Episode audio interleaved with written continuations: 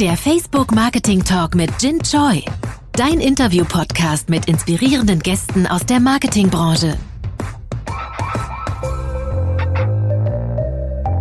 Hallo und herzlich willkommen zu der Facebook Marketing Talk, äh, diesmal die Folge 36. Und äh, unsere heutige Gästin ist eine echte Tausendsasserin der Social Media und Influencer Marketing Branche, Ann-Kathrin Schmitz. Sie gilt als eine der Pionierinnen des Influencer-Marketings auf Instagram und äh, in den letzten Tagen war sie ohne Zweifel eine treibende Kraft rund um den Clubhouse-Hype in Deutschland. Bereits 2014 hat sie als äh, Managerin von Farina Opoku den sehr erfolgreichen Instagram-Kanal Novalana Love zu Beauty, Fashion und Lifestyle-Themen gegründet und hier sehr viel ausprobiert und gelernt, was auf Instagram funktioniert und was eben nicht. Heute weiß die Social Media Entrepreneurin bestens darüber Bescheid, wie sich die Social Media Kanäle für das Self-Branding optimal nutzen lassen und äh, ja, wie geeignete Kanalstrategien aussehen. Sie betreibt zwei eigene große Instagram-Accounts sowie einen sehr erfolgreichen LinkedIn-Account und ist außerdem Social Media und Influencer-Marketing-Beraterin für ganz viele verschiedene namhafte Unternehmen. Wir sprechen heute mit ihr vor allem über die Personal Branding Strategien auf Social Media Plattformen und, und hören ihre Sichtweise auf die Entwicklung der Social Media und Influencer Landschaft und äh, äh, freuen uns natürlich auf ganz viele persönliche Tipps, Tricks, Erfahrungen und äh, Best Practices. Schön, dass du da bist, Ann-Kathrin. Einen wunderschönen guten Tag. Was für eine Intro, um Gottes Willen. nee, das ist aber auch spannend und äh, wohlverdient. Du bist ja auch ähm, extrem umtriebig und äh, hast das ja 2014 begonnen. Das ist ja äh, jetzt sechs Jahre, sieben Jahre her. Da war Social Media im, im Kontext von Influencing wahrscheinlich noch relativ in den Kinderschuhen. Ne?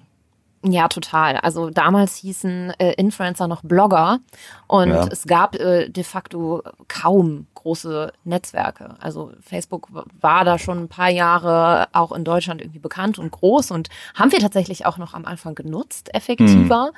als es dann später. Und ähm, ja, wie gesagt, also ich habe praktisch diese komplette Evolution des Bloggers zum Influencer mitgemacht und ähm, habe mich aber schon, weiß ich nicht, äh, noch weitere zehn Jahre zurück mit, ähm, mit Digitalthemen beschäftigt weil mich mhm. das immer schon so ein bisschen von meiner Nerd-Perspektive, die so ein bisschen oder mein, mein inner, inner Nerd äh, getriggert hat, da irgendwie am Ball zu bleiben und ähm, sich auch irgendwie autodidaktisch weiterzubilden, ne? beziehungsweise am lebenden Objekt ja dann später mit Ja, ja. Stichwort Inner Nerd. Äh, was für ein Inner Nerd bist du denn? Also du sitzt ja jetzt in deiner ähm, Kölner Wohnung, wo ich dich jetzt über Blue Jeans sehen kann, ja, in deiner ähm, ja, in dem Kleiderschrank eigentlich. Ich wollte gerade sagen, du siehst mich in meinem Kleiderschrank. Gadget-Nerd. Also äh, Klamotten definitiv auch, aber ähm, ja, alles, was irgendwie die Digitalszene äh, umtreibt. Und ganz am Anfang habe ich sogar den allerersten Blog, den statischen, das muss man ja schon fast sagen, ist heute ein, ein, ein relativ statisches, unbewegliches Medium, was mhm. ja kaum noch genutzt wird irgendwie und auch irgendwie im Influencer-Marketing ja fast äh, gänzlich verschwunden ist, beziehungsweise sehr stark in den Hintergrund gerückt ist. Und den habe ich sogar selber programmiert damals mit ganz, mhm. ganz rudimentären HTML-Kenntnissen, die ich aus so einem Grundkurs in der Uni hatte, in meiner journalistischen Ausbildung. Und mhm. ähm, damals waren, wurden wir aber schon sehr animiert, irgendwie während des Studiums vielleicht so ein eigenes Projekt zu starten, um vielleicht irgendwie später im Online-Journalismus Fuß zu fassen. Ähm, ja, bei mir ist das dann ein bisschen anders verlaufen und ich mhm. habe dann auch relativ schnell nach den ersten drei Monaten, nach den ersten Zusammenbrüchen des Servers und ähm, ja, tausend Bugs auf der Seite irgendwie äh, die ersten paar hundert Euro, die wir damals verdient haben, in einen professionellen Programmierer gesteckt. Aber hm. ich interessiere mich immer noch für sowas. Ähm, wenn ich mehr Zeit hätte, würde ich auch gerne äh, nochmal eine neue Programmiersprache lernen oder sowas. Aber ja, aktuell, du hast ja aufgezählt, irgendwie kommen immer mehr Projekte dazu und ähm, ich bin auch, auch sehr begeisterungsfähig, hm. was das manchmal nicht, nicht so leicht macht für mich zu selektieren. Ja, du bist ja mit, äh, du bist eine Person, das kann ich jetzt schon attestieren, super passionate. Und ähm, eine Beobachtung, die ich bei Passionate People mache, ist äh, in der Breite sich wirklich auch äh, zu befassen, engagiert zu sein, tausend Projekte zu treiben. Und äh, Fokus ist da manchmal auch eine durchaus eine Herausforderung, ne? Total. Also man hat es ja gerade irgendwie gesehen, dann wird mhm. eine neue Social Media App auf den Markt geschmissen. Ähm, mhm. Und die beschäftigt mich jetzt irgendwie seit fünf Tagen ähm, fast mindestens drei bis vier Stunden am Tag nochmal zusätzlich. Mhm. Selber, ich sitze manchmal selber da und reflektiere und denke mir, wo nehme ich dann denn nochmal diese drei bis fünf Stunden am Tag Zeit her? Ähm, mhm. Aber habe auch drüber nachgedacht, ob sich das jetzt lohnt in dem Fall. Für mich hat es jetzt definitiv gelohnt. Ähm, mhm. Aber ich, ich glaube, man muss auch ähm, kurzfristig mal flexibel in seinem Fokus sein, aber dann auf jeden Fall wieder zurückfinden und auf Spur kommen. Und äh, mhm. ja, das, das versuche ich gerade wieder nach all diesen durchzechten Nächten. den digital virtuell durchzechten Nächten auf, auf Social Media Apps, ja.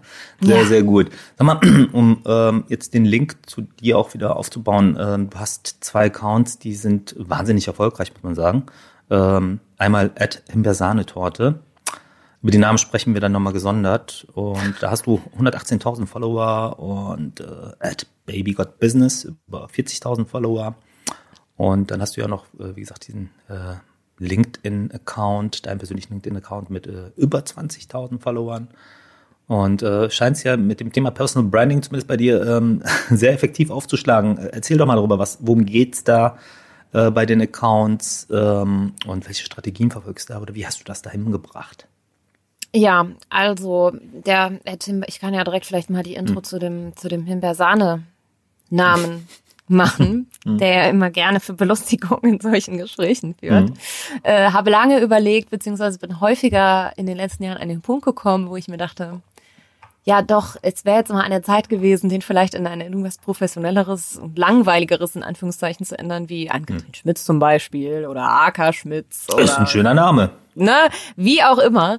Ähm, habe mich aber dann relativ bewusst dagegen entschieden, weil der ja so ein bisschen selbstironisch auch zu verstehen ist. Und ich glaube, mhm. das spiegelt dann schon von Anfang an so ein bisschen auch meinen Charakter und meine Herangehensweise an die Sachen wieder. Denn ähm, ja, bei aller Strategie, die man natürlich für sowas aufsetzen muss, ähm, ist Authentizität und Transparenz, glaube ich, so ein bisschen das Wichtigste, was man bei allen Strategien immer äh, auf, über alle Kanäle hinweg im mhm. Social Media Kosmos sich bewahren sollte. Mhm. Und ähm, auf Himbeersahnetorte, das war übrigens das allererste Bild, was ich jemals auf Instagram gepostet habe, im Jahr 2000. Tatsächlich.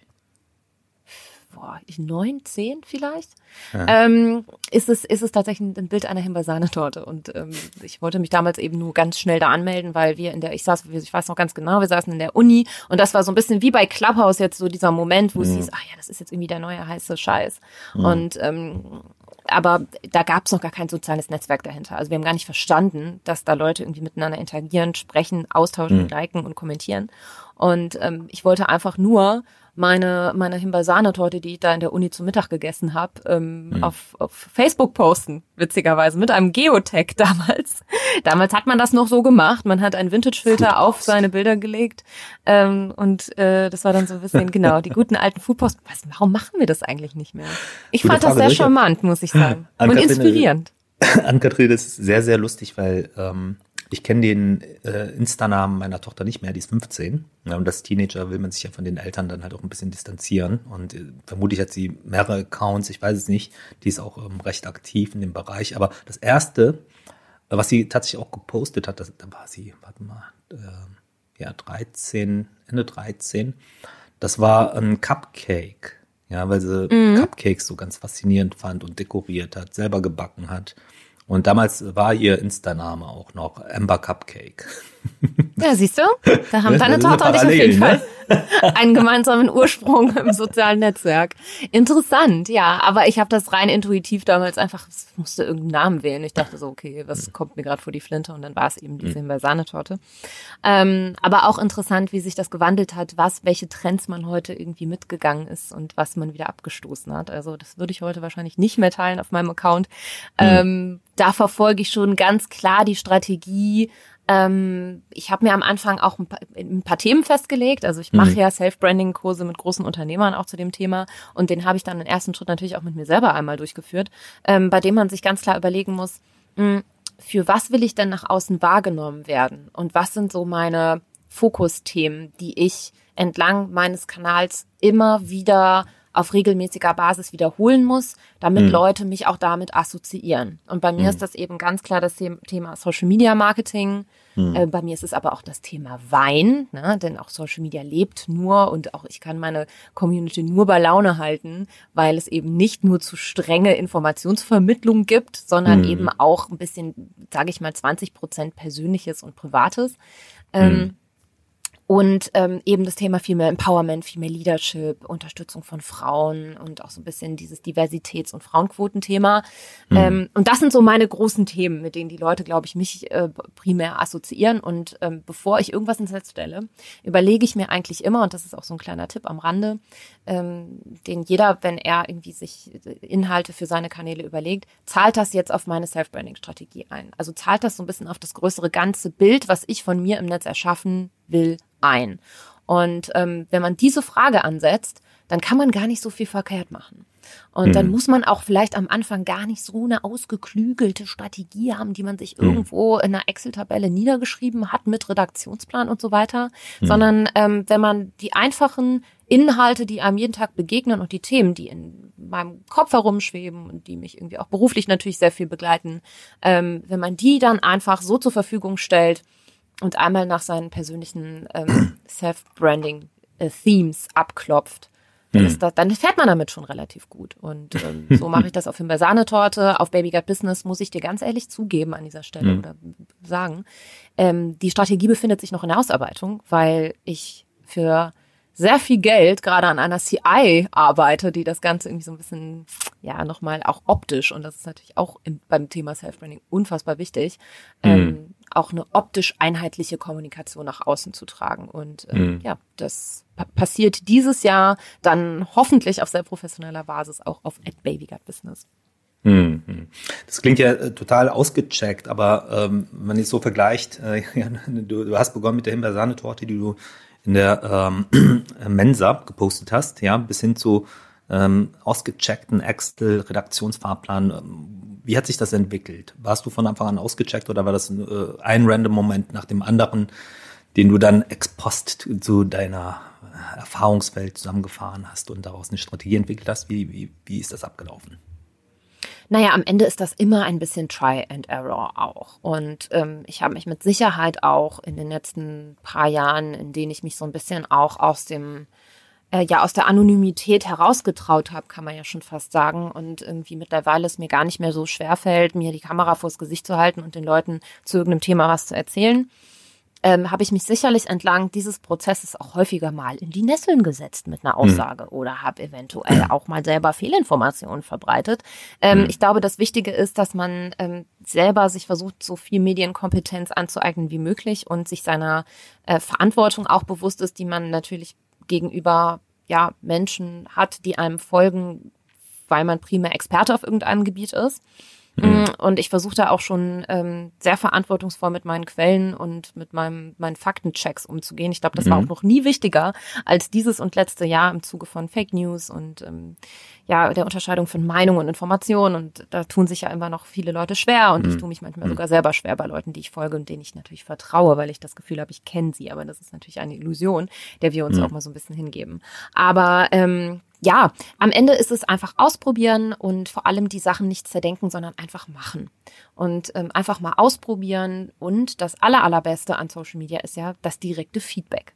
Das heißt, wenn man sich dann da mal getraut hat, in irgendeiner Form was zu einem Thema irgendwie zu publizieren, sei das irgendwie mit Kamera vors Gesicht halten oder mhm. Podcast oder was auch immer für ein Medium, in dem man sich wohlfühlt. Ich glaube, das muss man erstmal für sich klarstellen. Ähm, wo liegen meine Stärken? Ja, ist das irgendeine Sprech- kann ich mich besser auditiv irgendwie mhm. ausdrücken oder ähm, kann ich das mit Gestik, Mimik und meiner Persönlichkeit irgendwie auch, wenn Leute mein Gesicht dabei sehen. Und ähm, wenn man das einmal für sich definiert hat, dann geht man den Weg einfach ein bisschen weiter und dann hört man aber auch den Leuten zu. Und wenn die sagen, hey, das war jetzt Mist oder das war, kam irgendwie blöd rüber oder das hast du irgendwie nicht gut erklärt, ich habe es immer noch nicht verstanden, dann macht man es beim nächsten Mal eben ein bisschen besser. Und so ähm, verbessert man sich irgendwie auch mit seiner Präsenz auf Social Media, würde ich sagen.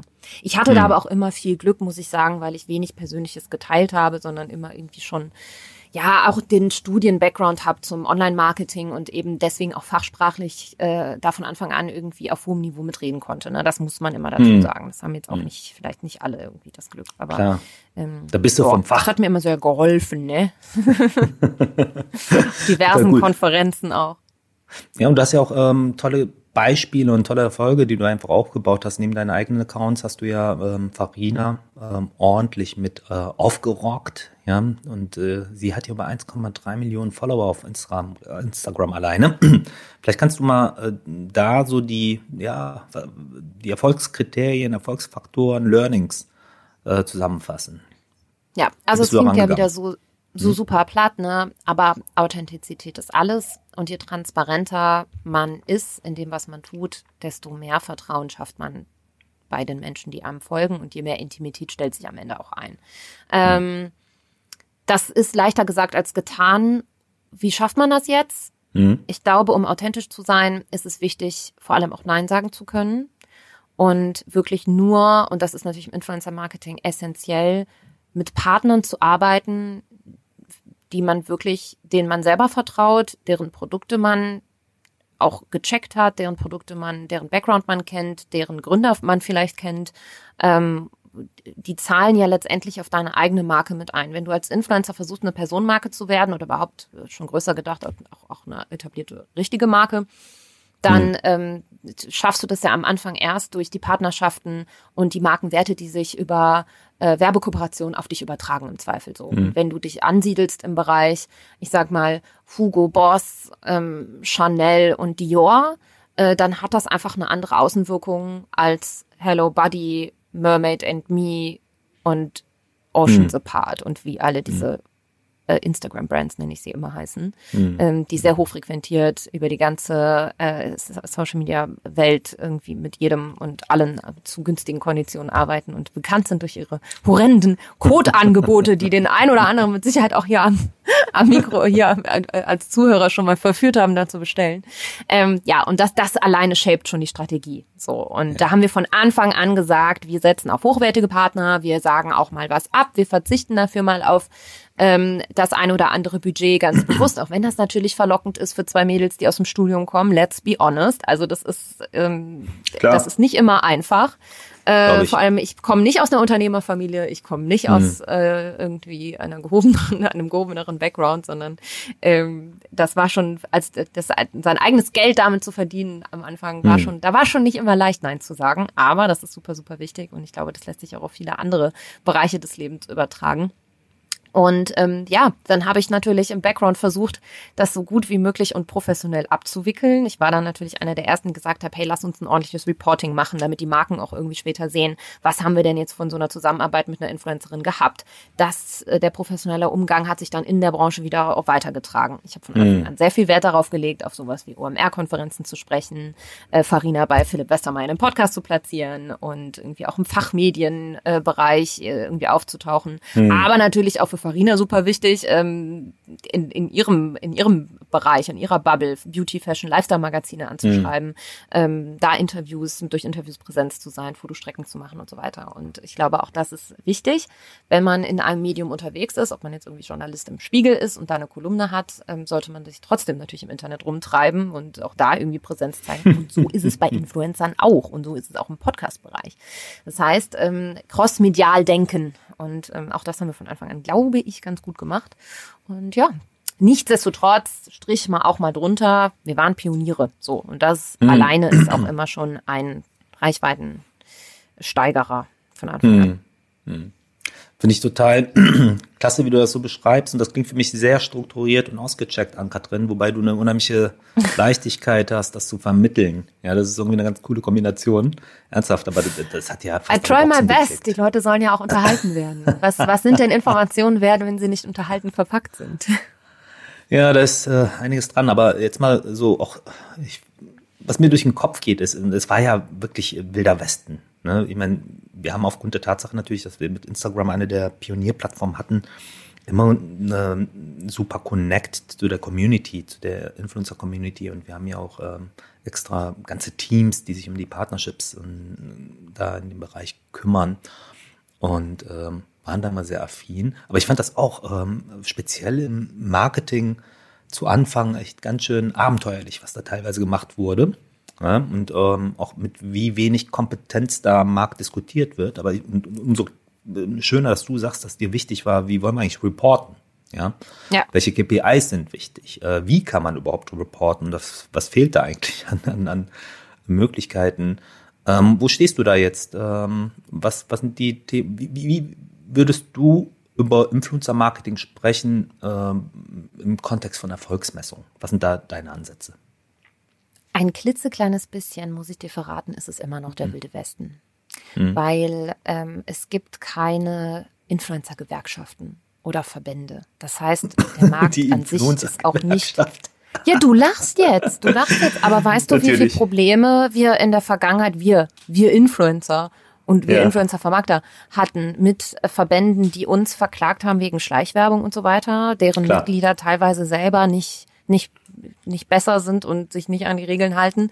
Ähm, in dem Zug habe ich schon sehr, sehr häufig darüber nachgedacht, ähm, ja, ein Verband der so der, der deutschen Influencer zu gründen. Ja, das Aber habe mich dann mit diesem ganzen Thema beschäftigt und dachte so, ei, ei, ei, ei, ei. nein, das ja. ist mir dann doch noch mal ein bisschen zu viel Arbeit nur für die größere Sache. Aber vielleicht mache ich das mhm. irgendwann noch mal. Ähm, Nee, und deswegen ist es irgendwie relativ dereguliert und es gibt keine fixe Preisliste, in der du nachschauen kannst, was kostet denn jetzt eine Kooperation mit Farina. So, das lebt aber ja auch ein bisschen davon, ähm, dass das vielleicht von außen nicht so ersichtlich ist.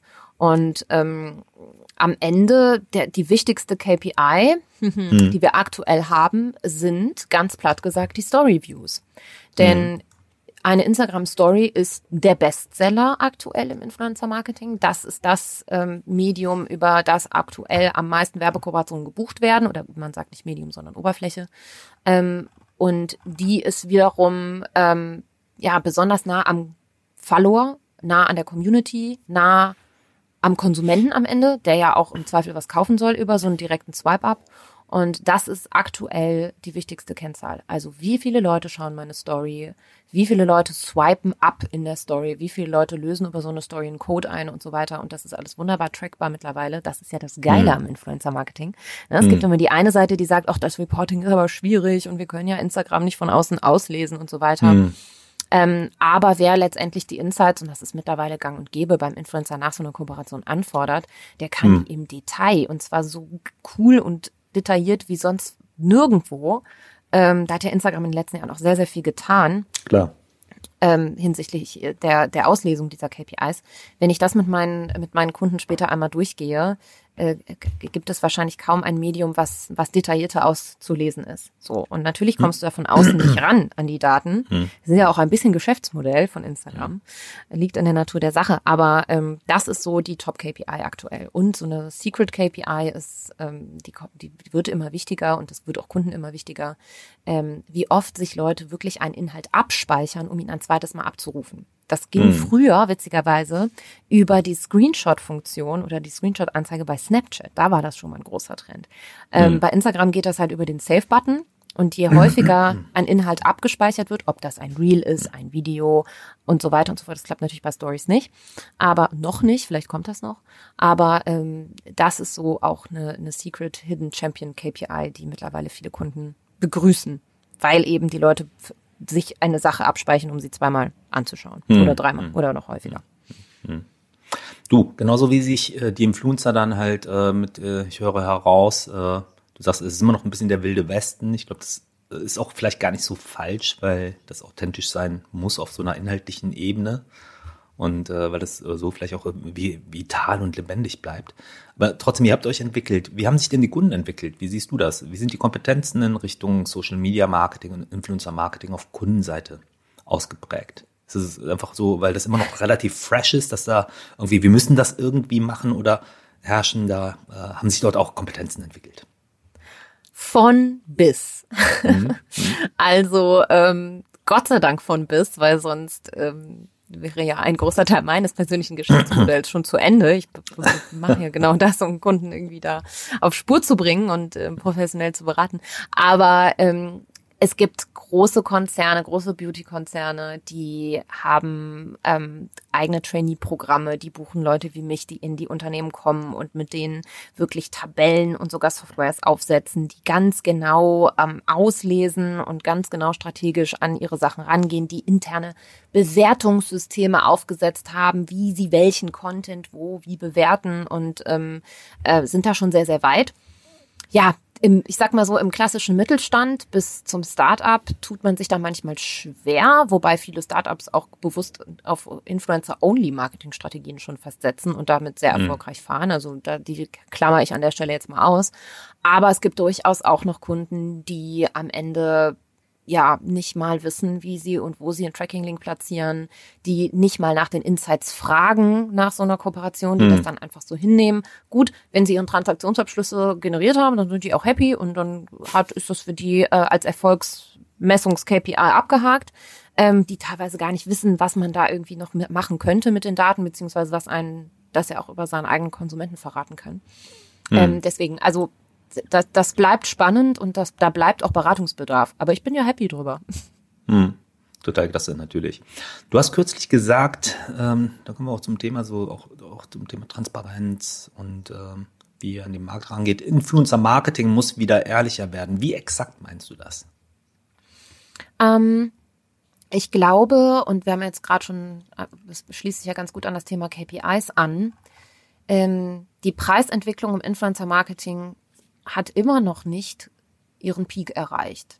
Hm. Es fließen immer noch weiter Budgets da rein. Wir haben gesehen in der Krise jetzt, ähm, wie stabil Influencer Marketing an sich auch in Krisenzeiten ist. Ähm, kurzer Hintergrund. Während des ersten Lockdowns wurden dann Influencer-Kampagnen kurz pausiert.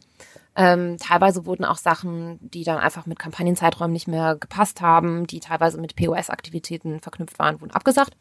Das Geld wurde dann aber später an anderer Stelle bei uns wieder ausgegeben. Das heißt, das war nicht verloren, sondern ähm, das floss dann einfach wirklich postwendend zurück.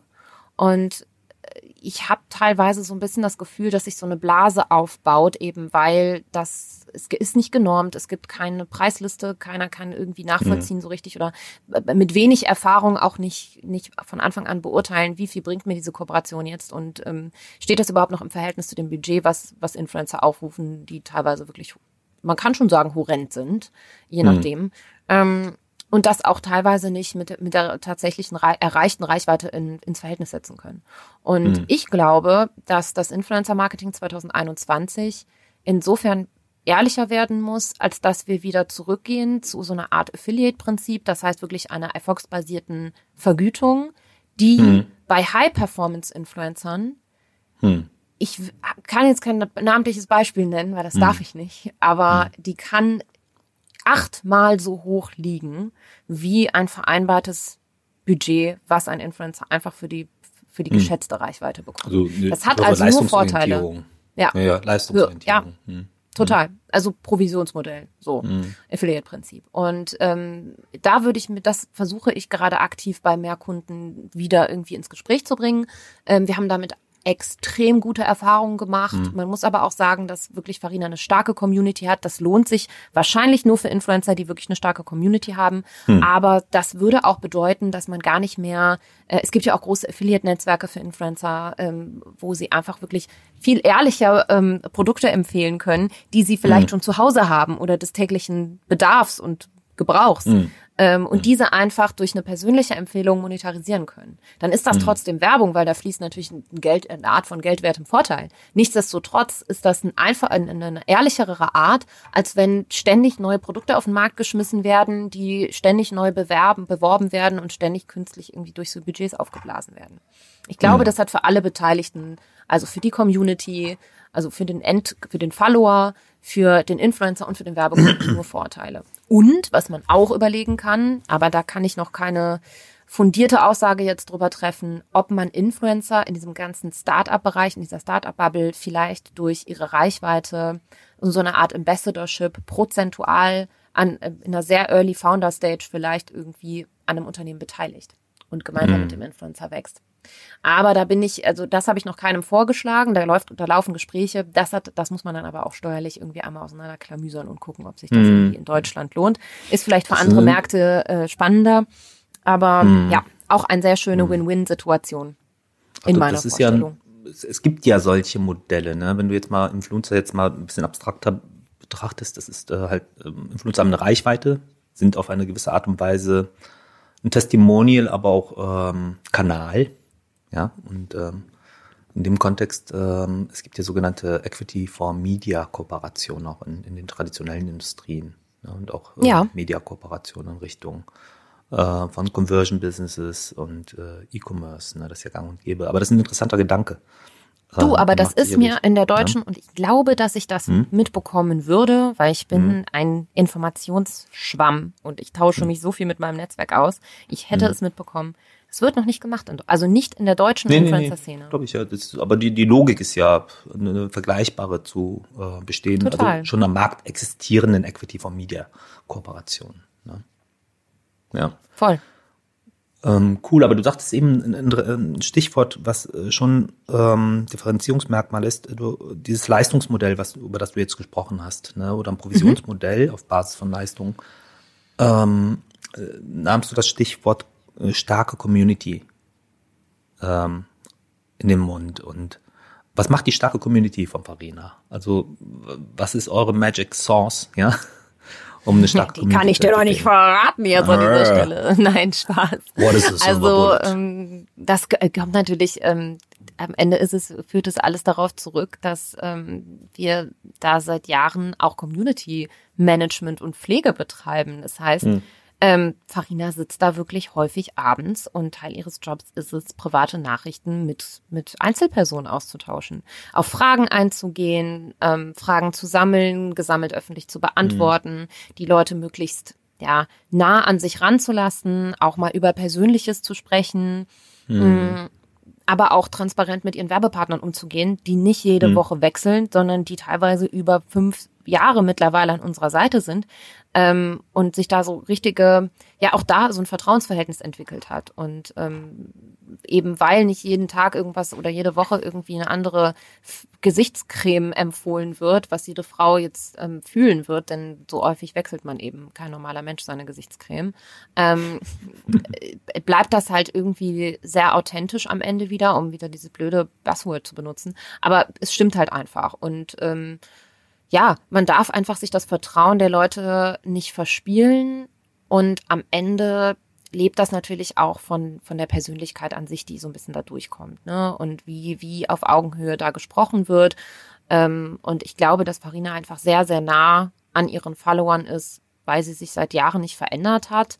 Und mhm. ja gut, sie hat natürlich jetzt einen gehobeneren Lebensstil, ist hm. ihr aber auch gegönnt und liegt in der Natur der Sache, dass sie auch mittlerweile einfach 30 ist und mit 30 äh, ist man nicht mehr in der Studentenwohnung wie mit 22.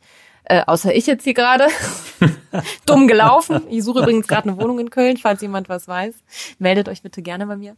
Ähm, dann, dann hat das, also die Leute wachsen mit. So, und auch die Problemstellungen der Leute wachsen mit. Und ähm, das bildet Farina einfach ab. So, bei ihr kommt dann irgendwann wahrscheinlich Kinder dazu, Hausbau, mhm. Familie, Partnerschaft und so weiter und so fort. Und ähm, mhm. ja, da begleiten uns eben schon sehr, sehr viele Leute sehr, sehr lange.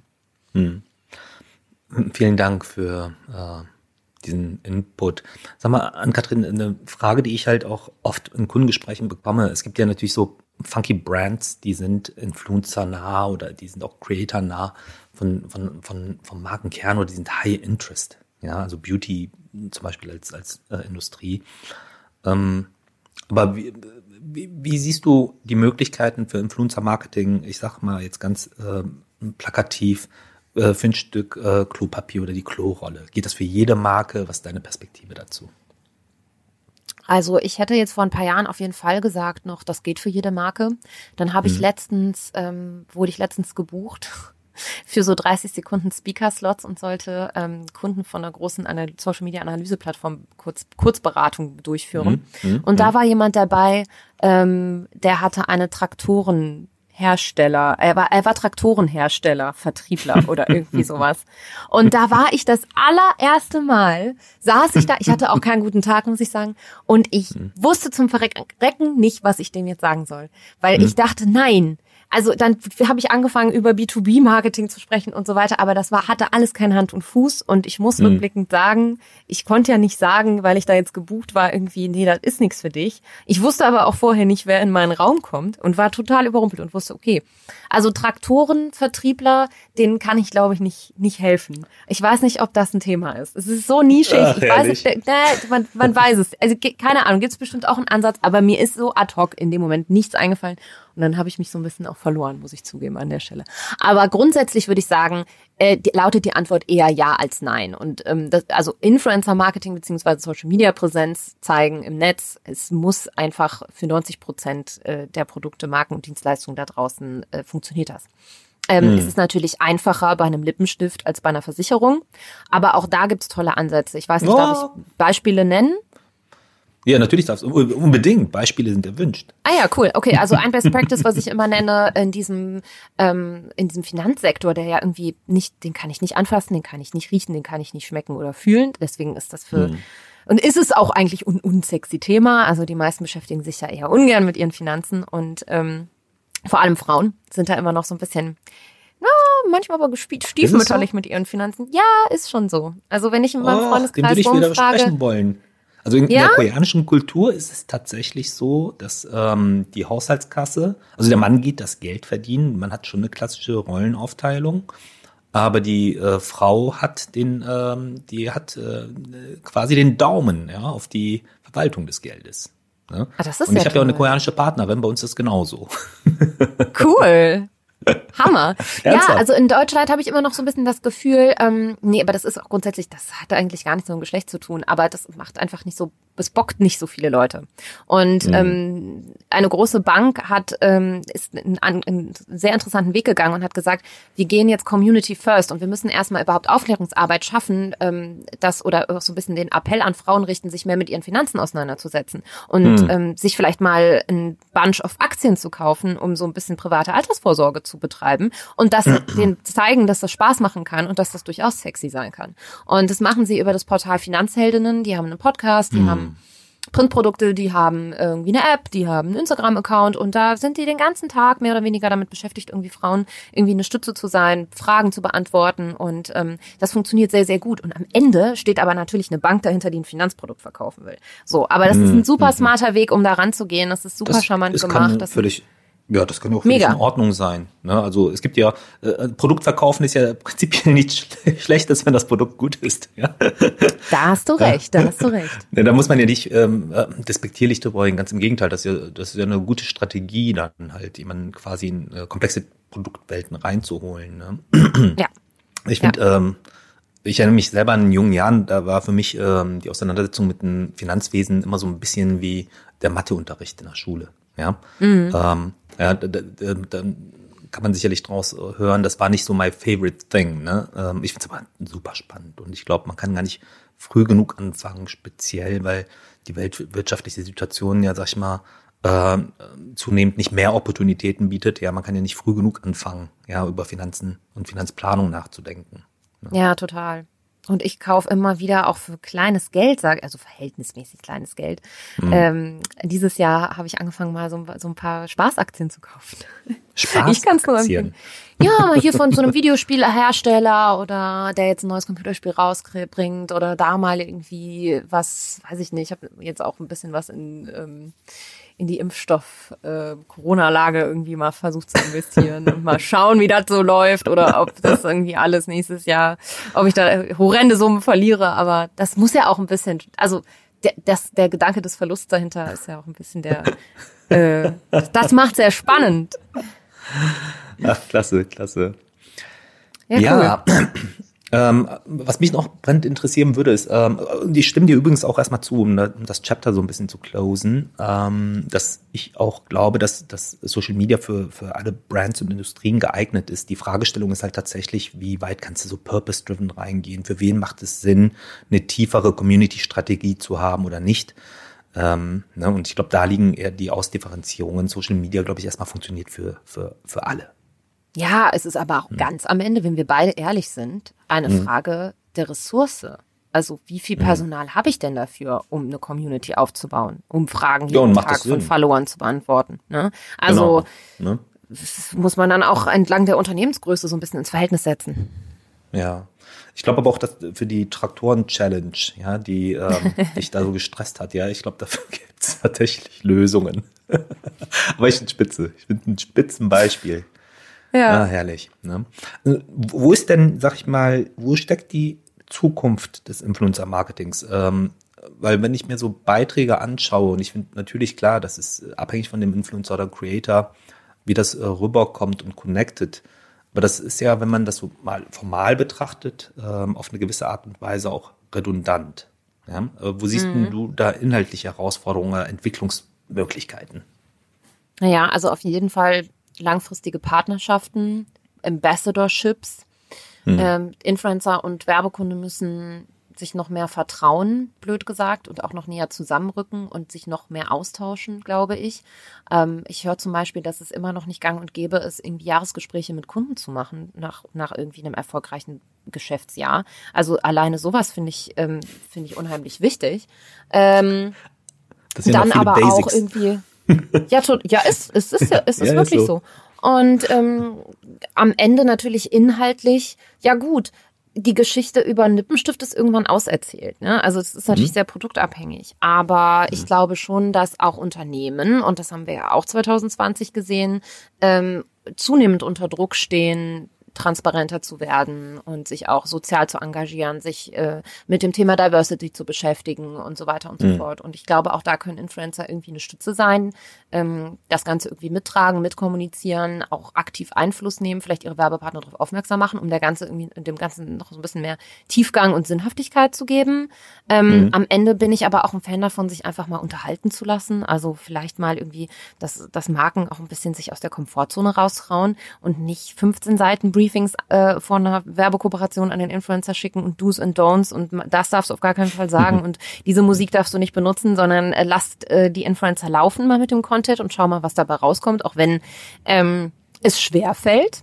Äh, mhm. und ja, also das, das sehe ich so in der Zukunft. Ähm, bin mir aber auch ziemlich sicher, dass sich die Spreu da irgendwann so ein bisschen vom Weizen trennen wird. Also es werden sich nicht alle Influencer, die gerade so über diverse Plattformen ähm, bekannt werden, über die nächsten 10, 20 Jahre halten, wenn es dieses Modell äh, mhm. dann überhaupt noch äh, überhaupt noch funktioniert, weil irgendwann nimmt die Werbewirkung einfach ab. Punkt. Mhm. Mhm. Gibt es irgendeine Marke, eine Brand, die dich ähm, beeindruckt hat aus, aus deiner Perspektive heraus, ähm, wie sie Markengeschichten oder Produktgeschichten erzählt, inszeniert, äh, wie sie auf Social Media vorgehen? Viva Con Aqua ähm, im Zuge auch jetzt dieses Clubhouse-Hypes. Und mhm. ähm, die waren praktisch die ersten, die das als Branded-Format genutzt haben. Die haben aber auch einen sehr gemeinnützigen Hintergrund und haben auch an Klar. der Stelle nicht einfach blöd und platt äh, irgendein, irgendeine aufgeblasene Werbebotschaft rausgeschickt, sondern ähm, ich bin jetzt am Donnerstag in, einem, in einer Art von Jury, also die haben so eine Jury einberufen, ähm, die gemein, bei der man sich dann in so einem geschlossenen Raum ähm, mit äh, seinem sozialen Projekt bewerben oder vorstellen kann in der Form so eines Kurzpitches. Und ja. dann ist die Expertenjury, das sind Investoren, das sind so Leute wie ich, die ja. irgendwie auch äh, mit Reichweite irgendwie ein bisschen was, was, was bewirken können am Ende ähm, und wollen dann so neue soziale Projekte unterstützen. Und sowas liebe ich. Bin ich ein Riesenfan mhm. von, finde ich ganz toll, wie das gemacht wird. Und die kommunizieren auf Instagram toll, die kommunizieren ähm, über Influencer-Marketing toll und sind sehr, sehr ehrlich, sehr transparent und äh, ja, bin sehr gespannt, wie es mit denen weitergeht. Mhm. Mhm. Hast du noch eine äh, Marke, die dich in dieser Art und Weise fasziniert?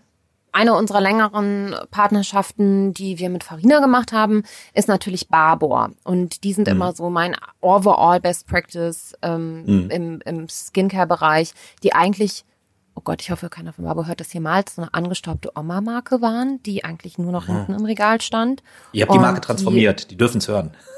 ja, also die haben es halt wirklich geschafft und da kann man wirklich, äh, also da muss man hingucken und da kann man sich was abgucken wie gezielt, und da liefen natürlich viele Strategien parallel. Das waren zum einen die natürlich die der Fokus auf der Zusammenarbeit mit Influencern und dass da auch bewusst investiert wurde. Ne? Also für mhm. sowas muss natürlich auch immer Investitionskohle da sein am Ende. Dann haben die einen tollen neuen Webauftritt äh, hingelegt. Die haben sich komplett digitalisiert. Das heißt, ähm, der mhm. wichtigste Absatzkanal ist sicherlich online, bei denen der eigene Online-Shop jetzt und haben auch strategische Partnerschaften mit, mit großen anderen äh, Plattformen, ähm, haben aber auch dann sehr darauf gesetzt, in der Fachpresse irgendwie auch aufzutauchen und da ernst genommen zu werden. Und äh, da war der Thorsten äh, Helmet sehr umtriebig damals. Ich weiß gar nicht, wie mhm. der Unternehmen ist. Wir arbeiten immer noch mit Barbo und ähm, ich finde, das ist so, wenn man in den letzten fünf Jahren zurückblickt, eins der absoluten Best Practices. Und ich nenne jetzt bewusst so eine angestaubte Marke, die sich transformiert hat, weil ich eben kein Fan bin von diesen schnell künstlich hochgezüchteten und skalierten Influencer-Brands wie Hello Buddy, Smile Secret und Co. Die finde ich halt mhm, persönlich. Mhm. Ähm, das ist eine super äh, Digital Transformation ja. Story. Ne? Wie, wie habt ja. ihr die begleitet und was waren so die Key Findings? Ähm, viele Organisationen strugglen ja einfach damit. Ne? Ich meine, jetzt der Covid hat einiges beschleunigt, die Pandemie hat einiges beschleunigt, aber was waren so Key Findings? Weshalb hat das bei Barbour so gut funktioniert? Na, ich glaube auch die, die Digitalisierungsstrategie an sich, also wirklich der Fokus auf den Online-Shop. Denn du kannst natürlich so viel Influencer-Marketing machen, wie du lustig hm. bist und Kohle hm. hast.